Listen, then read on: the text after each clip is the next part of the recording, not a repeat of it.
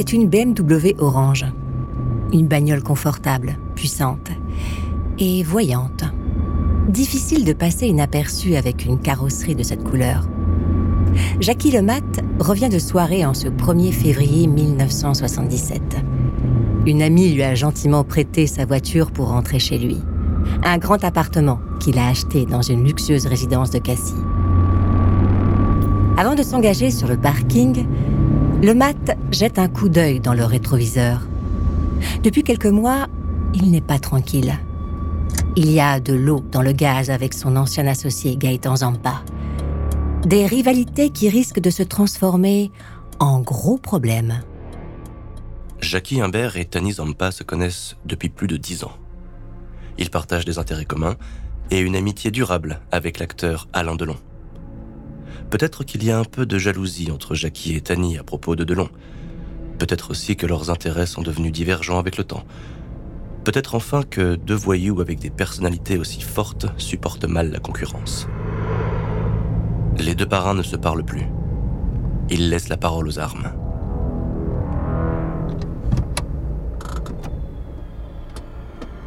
Jackie gare la BM orange.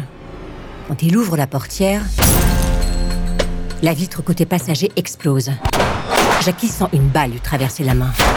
Des plombs lui déchirent la joue. Une autre balle s'enfonce dans ses chairs. Trois types en cagoule surgissent de la haie derrière laquelle il se planquait. Ils tirent comme des furieux, dans tous les sens. Ça pète de partout. Jackie est touché, mais il ne sent plus la douleur. La peur et l'adrénaline ont pris le dessus. L'un des types s'approche. Jackie s'enfonce dans son siège. Le tueur s'avance. Il lève son fusil. Dans un dernier réflexe, Jackie balance un coup de pied dans son arme. Le coup part en l'air. Le tueur se penche en souriant. Pas grave, on va te laisser crever comme un chien. Jackie cligne des yeux. Le tueur s'enfuit, mais Jackie l'a reconnu.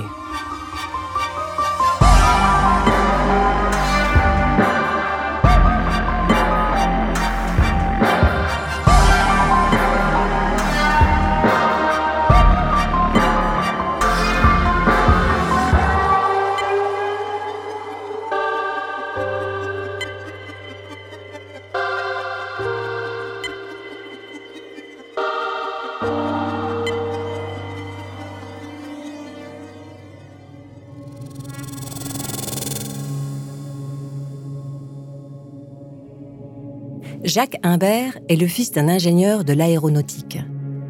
Il naît le 30 décembre 1929 à Toulouse. Son père, Louis Raoul, travaille pour une société qui emploie une quarantaine de personnes.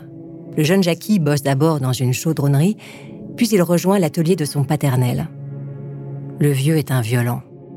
Pour lui, l'éducation, ça se gère à coups de ceinturon. Jackie encaisse sans rien dire, jusqu'à ce qu'il reçoive la raclée de trop. En 1943, il s'enfuit. Il a 14 ans. Il erre au milieu de la guerre.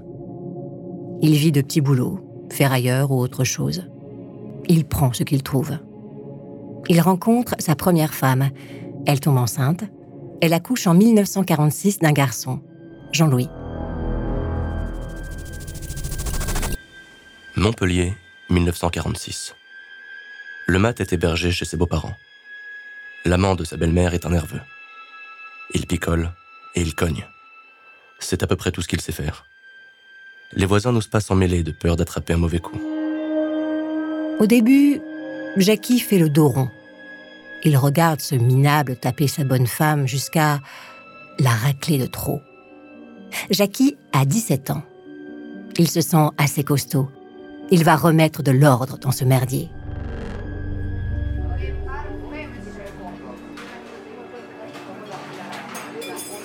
Le gars passe ses après-midi dans un bar à vider des ballons de rouge.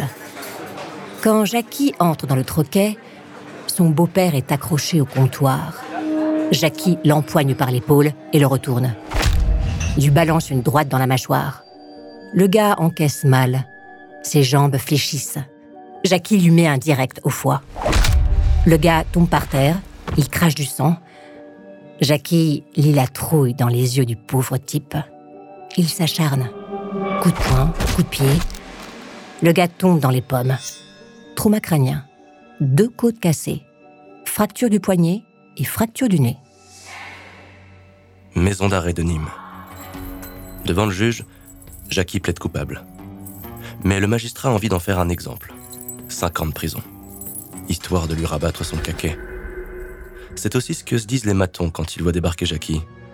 Ils ont envie de donner une bonne leçon à ce gamin, avec son air arrogant. Le mat est placé dans la cellule d'Auguste Mella, dit Gus le Terrible, un truand marseillais du genre coriace devant lequel tout le monde se la boucle. Parmi tous les tocards que Jackie croise en tôle, Gus est le seul pour lequel il éprouve du respect et de l'admiration. Un voyou, un vrai, un dur comme on n'en fait plus. En septembre 1938, Gus a braqué un train transportant de l'or et des pierres précieuses à la gare Saint-Charles de Marseille. Un casse comme on en fait un dans une vie. Une équipe de 15 bons hommes pour un butin de 180 kilos d'or, de diamants et de rubis. Gus connaît toutes les bandes qui opèrent dans la cité phocéenne, du quartier de la Belle de Mai au panier en passant par Saint-Jean. Et surtout, Gus perçoit tout le potentiel de Jackie. Tu dois avoir grand, mon gars. Si tu veux que les autres te respectent, tu dois te montrer le plus fort. En deux ans de prison, le mat en a plus appris qu'en 20 années d'existence. Son destin est de devenir un caïd, et si possible, le caïd des caïds.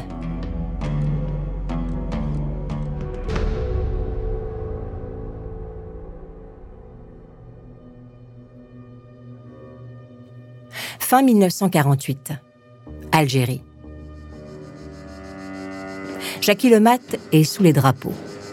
Il n'a pas pu échapper au service militaire. Compte tenu de son passé, l'état-major s'est dit que ce serait une bonne idée de l'envoyer dans un bataillon où on s'occupe des fortes têtes. Le 15e régiment de tirailleurs sénégalais dans l'ouest de l'Algérie. Ce n'est pas que Jackie soit allergique à la discipline, mais il n'aime pas trop qu'on lui donne des ordres. Au bout de 15 mois, il se fait réformer. Troubles mentaux et inadaptation à la vie militaire. Pourtant, cette fois encore, il n'a pas perdu son temps. Il a appris à manier les armes à feu et les explosifs. Des compétences utiles. Jackie serait bien resté en Algérie. Il aime la vie à Oran. La douceur du climat et les longues soirées à faire la fête.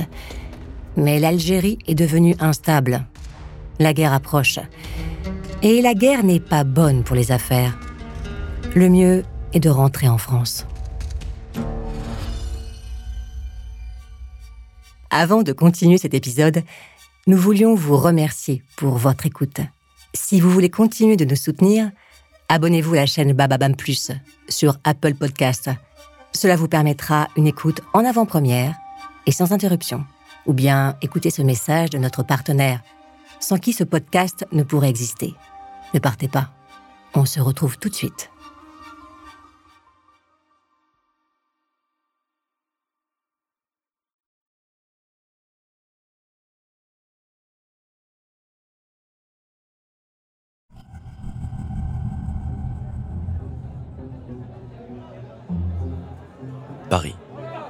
1952. Les Trois Canards est un bistrot du 9e arrondissement. À deux pas de Pigalle, des boîtes de nuit et des filles qui y bossent. C'est un troquet à l'ancienne, un comptoir en zinc et une petite salle en rectangle. On y croise beaucoup de monde, de jour comme de nuit. Surtout de nuit en fait. Les flics surveillent l'endroit et les voyous, qui en ont fait leur quartier général on raconte que l'établissement abrite une cave dans laquelle on torture les récalcitrants, les mauvais payeurs et les truands des bandes rivales. Mais personne n'a jamais pu le prouver. Avant de poser ses valises à Paris, Jackie a de nouveau goûté à la prison. Toujours des petites peines. Mais il a surtout réussi plusieurs jolis coups qui lui ont valu le respect du milieu et qui lui ont valu son surnom, le mat, le fou en provençal. Jackie a 23 ans. Il roule dans des voitures imposantes. Il est toujours tiré à quatre épingles. Et sa réputation de voyou est déjà solide.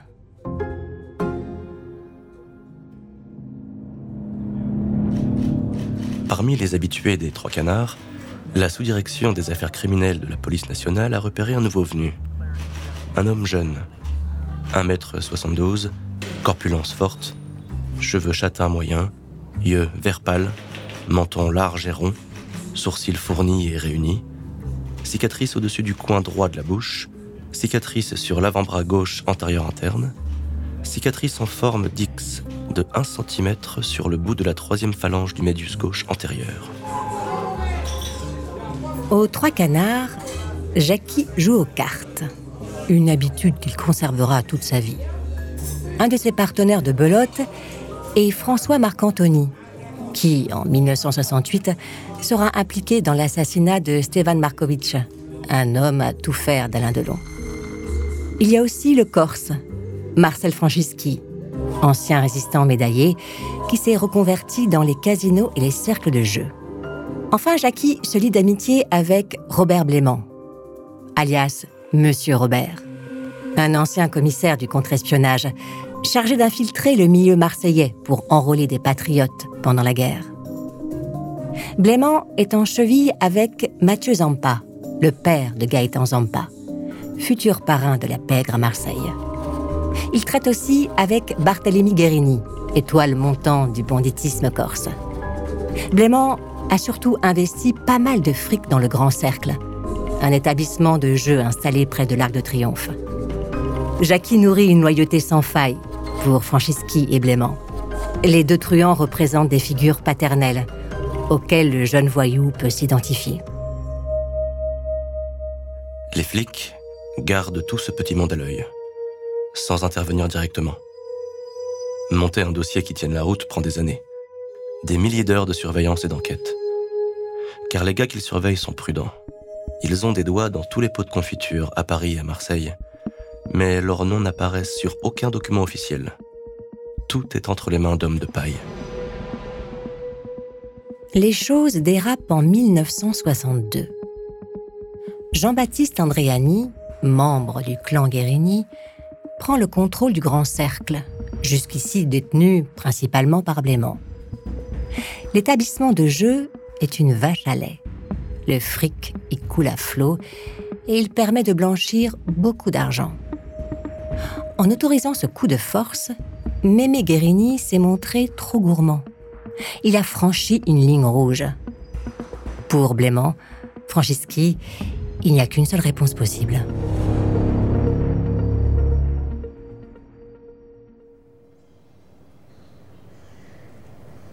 Paris, 14 avril 1963. Il est 4h40 du matin. Le soleil n'est pas encore levé sur la capitale. La rue de Presbourg est calme. À cette heure-là, il n'y a presque personne dans le quartier de l'Étoile. Jean-Baptiste Andréani sort du grand cercle. Le truand remonte le col de son manteau et aspire une longue goulée d'air frais. Il est content et détendu. La nuit a été bonne. Andréani a juste le temps de tourner la tête quand le premier coup de feu retentit. Il vacille. Il est grièvement touché. Le fusil crache à nouveau du plomb et des flammes. Le truand tombe à terre et perd conscience. La guerre des cercles de jeu vient de commencer. Pour les flics, c'est Jackie Lemat qui tenait le fusil cette nuit-là. Mais ils ne peuvent rien prouver.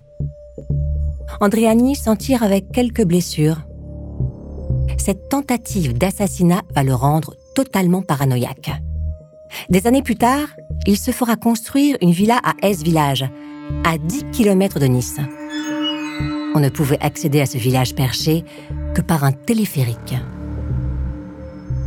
Il est probable que ce soit le mat qui ait tenté de descendre Andréani avec la bénédiction de ses deux mentors, Marcel Franceschi et Robert Blément, furieux d'avoir été écartés du grand cercle par les Guérini. Mais impossible d'en avoir la preuve. Personne ne parle. Ce genre d'affaires ne se règle pas devant la justice. Paris, 30 mars 1964, 3h30 du matin. Plusieurs hommes frappent à la porte du grand cercle. Quand le portier leur ouvre, ils le jettent à terre et le mettent en joue avec leurs armes. Puis, ils se font conduire au coffre-fort qu'ils vident comme une vieille boîte de conserve. 150 000 francs en liquide, en plaques de jeu et en bijoux. Avant de s'enfuir, ils mettent le feu à la moquette. Le message est clair. Ceci est une expédition punitive.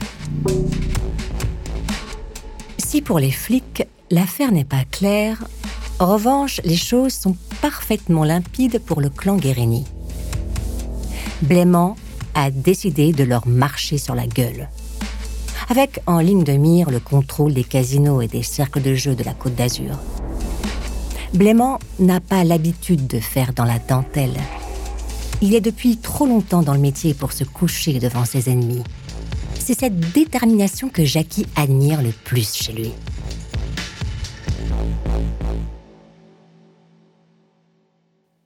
Pélissane, 15 mai 1965. Robert Blément roule au volant de sa Mercedes sur la départementale 15 en direction de Lançon-Provence. Sa femme est assise à côté de lui. Une voiture se porte à leur hauteur comme si elle voulait les dépasser. Blément tourne la tête. C'est qui ces imbéciles qui essayent de me doubler? Le museau d'un pistolet mitrailleur apparaît par la vitre du véhicule. L'ancien commissaire n'a pas le temps d'accélérer pour s'enfuir. Le pistolet mitrailleur crache une première rafale, puis une deuxième. Blément perd le contrôle de sa Mercedes. Il est atteint de quatre balles, dont deux en pleine tête. Le flic devenu voyou meurt sur le coup.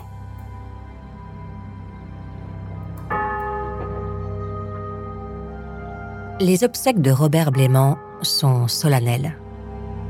Au milieu de la foule vêtue de noir, Jackie le Mat baisse la tête. Il reste silencieux. Il vient de perdre celui qu'il considérait comme son père. Quand on glisse le cercueil de l'ancien commissaire dans la tombe, Jackie regarde autour de lui. Il sent la colère gronder dans sa poitrine. Il serre les poings. Les seuls absents ce jour de deuil sont Mémé Guérini et son frère Antoine. Pour Jackie, cela ne fait pas de doute. Il doit venger Blément. Et les Guérini doivent payer le prix du sang.